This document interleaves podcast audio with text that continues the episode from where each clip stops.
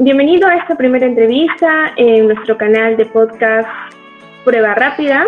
Mi nombre es Lucía Bujorques y hoy nos acompaña Nicolás Palacín, egresado de la Facultad de Arquitectura de la Universidad Nacional de Ingeniería y profesor universitario en la Universidad de Ciencias y Artes de América Latina en el taller de diseño 3.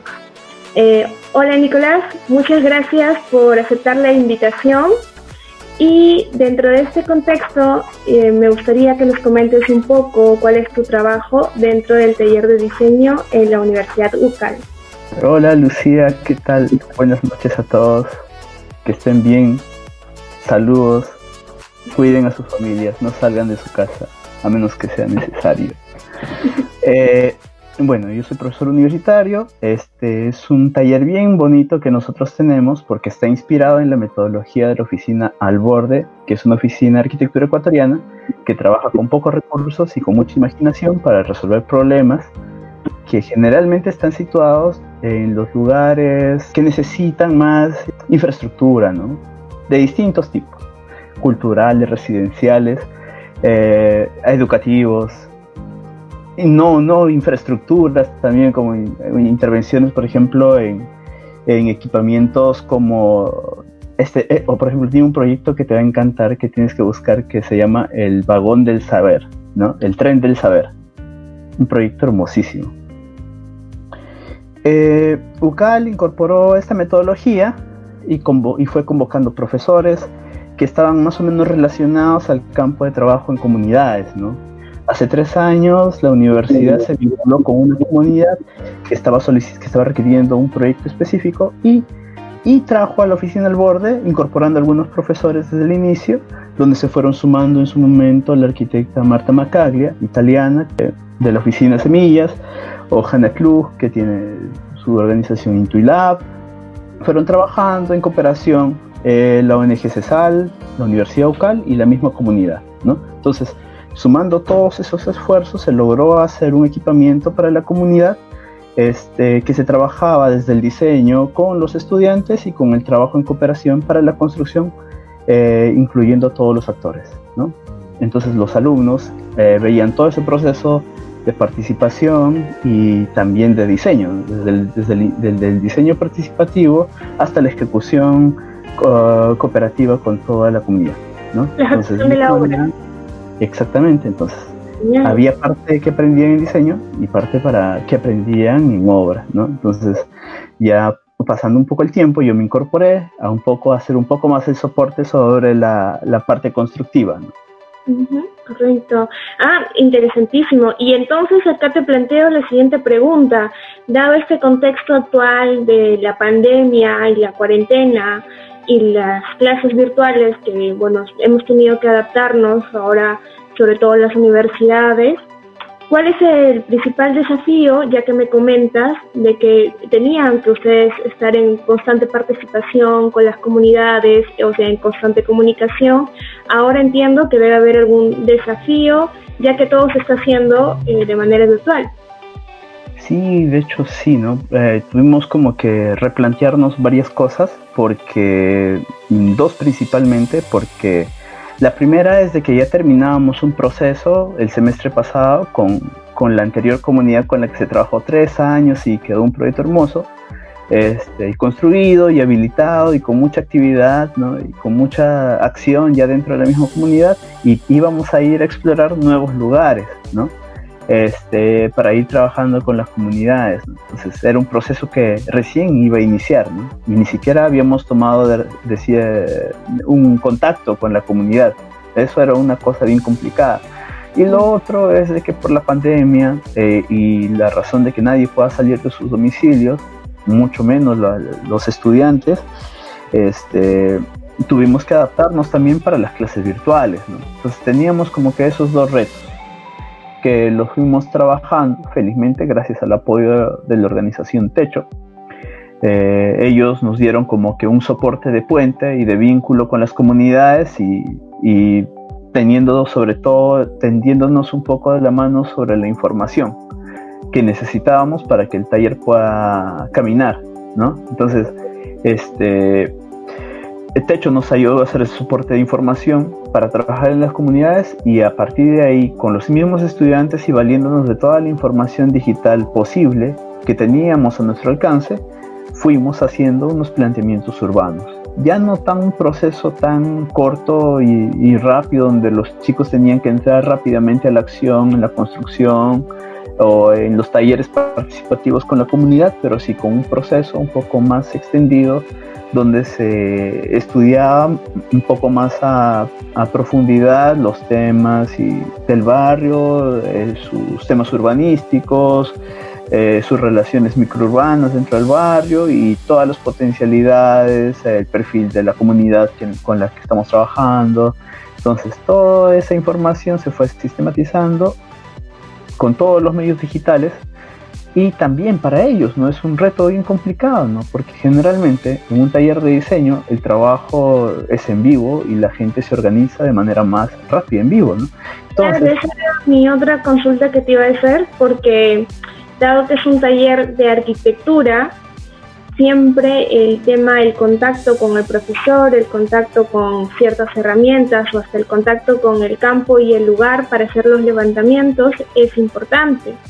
Entonces, lo otro es cómo han ido incorporando eh, o, qué dinámicas ustedes como profesores han establecido para que esto pueda darse en este otro contexto que es el campo virtual. Eh, bueno, creo que un poco ya me había adelantado a tu pregunta y, ya me empecé a responder solito todo lo que nos ha tocado, pero, pero este, o sea, nos teníamos que adaptar a los medios digitales posibles, ¿no? De hecho, habían, hay todavía como que brechas que quizás en otros lugares del planeta están un poco más accesibles sobre toda la información. Entonces, felizmente también los canales de información social, este, urbanística, se han ido como que abriendo. Entonces, aparte del apoyo, como te digo, de alguien, de, un, de una ONG que ya estaba presente en los lugares que, estábamos, que estamos trabajando, ya fue un trabajo que, una, un aporte de información bastante bueno, ¿no? Entonces, felizmente ahora los jóvenes que tienen más acceso o más facilidad para acceder a la información digital encuentran medios para hacer todo esto posible. Y por otro lado, los mismos estudiantes en, la dinámica, esto es un, bueno, los, medios de comunicación digital de cierta manera son fríos, ¿no? Y, y, hasta diría yo que un poco cansados, ¿no? Entonces todos nos vamos, nos hemos ido adaptando. Ellos a trabajar en grupos de manera virtual, seguramente con videollamadas, con llamadas, en, grupales, Ajá, y eso no quita que de repente también el mismo encierro de los estudiantes genera cierto estrés, ¿no? Esa era mi otra pregunta que, que me parece también súper importante, porque el tema emocional, el tema anímico, eh, ahorita pues se, se, siente dentro de esta como especie de esta cuarentena que nosotros estamos guardando en casa a veces nos genera estrés y el hecho encima de tener responsabilidades académicas sí, claro, debe, debe generar ansiedad en algunos estudiantes o quizás otro tipo de, situaciones o emociones. Y como profesor, ¿esto has notado? ¿Hay un cambio? ¿Y, qué tipo de ayuda o, o, no, o no sé, este, ¿qué, qué, cuál ha sido las opciones que ustedes como profesores han visto para solucionar estos temas? De hecho, creo que con la cátedra también lo hemos logrado identificar porque todo esto es nuevo, ¿no?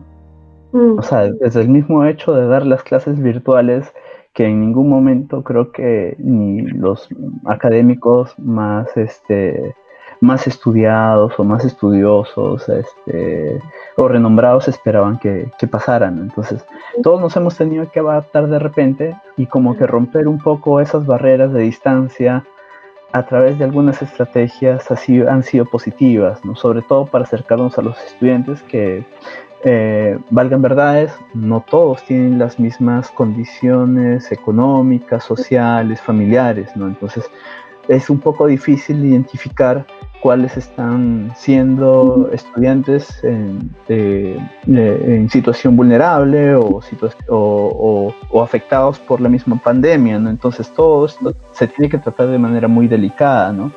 si bien es una universidad privada donde podemos tener una idea de que en general todos mm, eh, pueden tener ciertas eh, condiciones económicas que les pueden ayudar a sostener toda la formación eh, universitaria. Sabemos también que, por ejemplo, en universidades públicas es muy importante que se, que se estudien los casos de, de alumnos en situación vulnerable, ¿no? en situación de pobreza, que ni siquiera pueden tener acceso a, los medios de comunicación.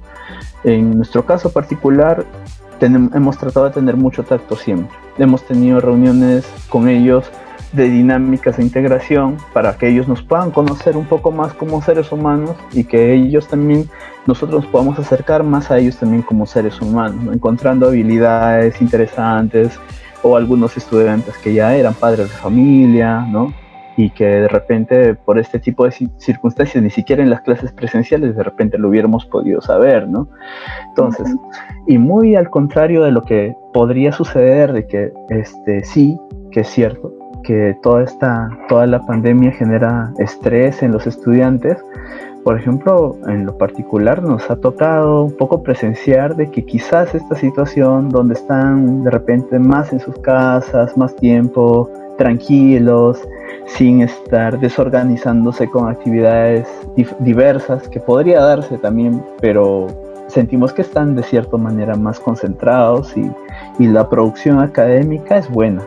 ¿No? Entonces los resultados, nosotros somos bien bastante testigos y, y se, se, se, nota, ¿no? Eh, en mi caso, si bien yo tengo dos semestres enseñando, este, las diferencias sí son visibles, ¿no? Entonces sí las notamos, entonces creemos que es un grupo bueno eh, y que se está formando bien a, a pesar de las dificultades. Correcto.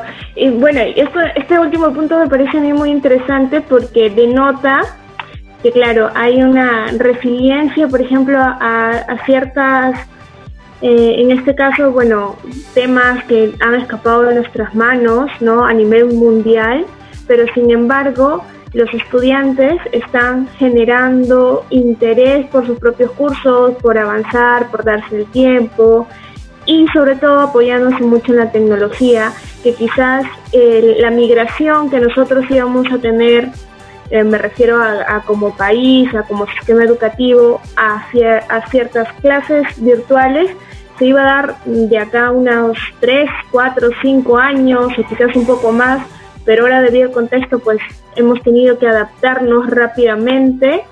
Y sin embargo creo, y claro, esto no es para, para todos por igual, pero eh, está demostrando que sí se puede dar, que estas cosas bien claro, planificadas o con un buen soporte tecnológico, con un buen soporte de máquinas, de... O, también con un, con un soporte de ideas, ¿no? Porque si bien, por ejemplo, hay chicos que han tenido caídas de conexiones en sus, en sus tiempos de crítica, por ejemplo, nos ha sorprendido que uno de ellos, si bien no tenía internet porque se le, falló la conexión.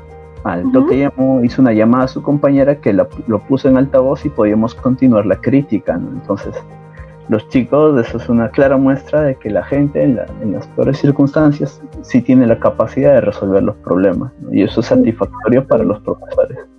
Exacto. Y qué interesante todo lo que me comentas y la verdad es que, bueno, esto que ojalá lo puedan escuchar otros estudiantes o profesores universitarios o en general los que están dentro del rubro de la educación, eh, les pueda servir que, que, en, en, realidad hay muchos dentro de muchas situaciones, pero sin embargo están intentando seguir con sus estudios, poder continuar con su educación y eso es lo importante.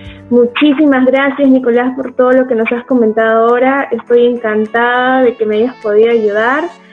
Y nada, espero invitarte pronto a otro podcast aquí en Prueba Rápida y, ojalá nos podamos seguir conectando y conectando con otras personas. Muchísimas gracias. Listo, Lucía, cuando gusten. Y quédense en su casa. Pues. y nosotros escuchamos Prueba Rápida, FM.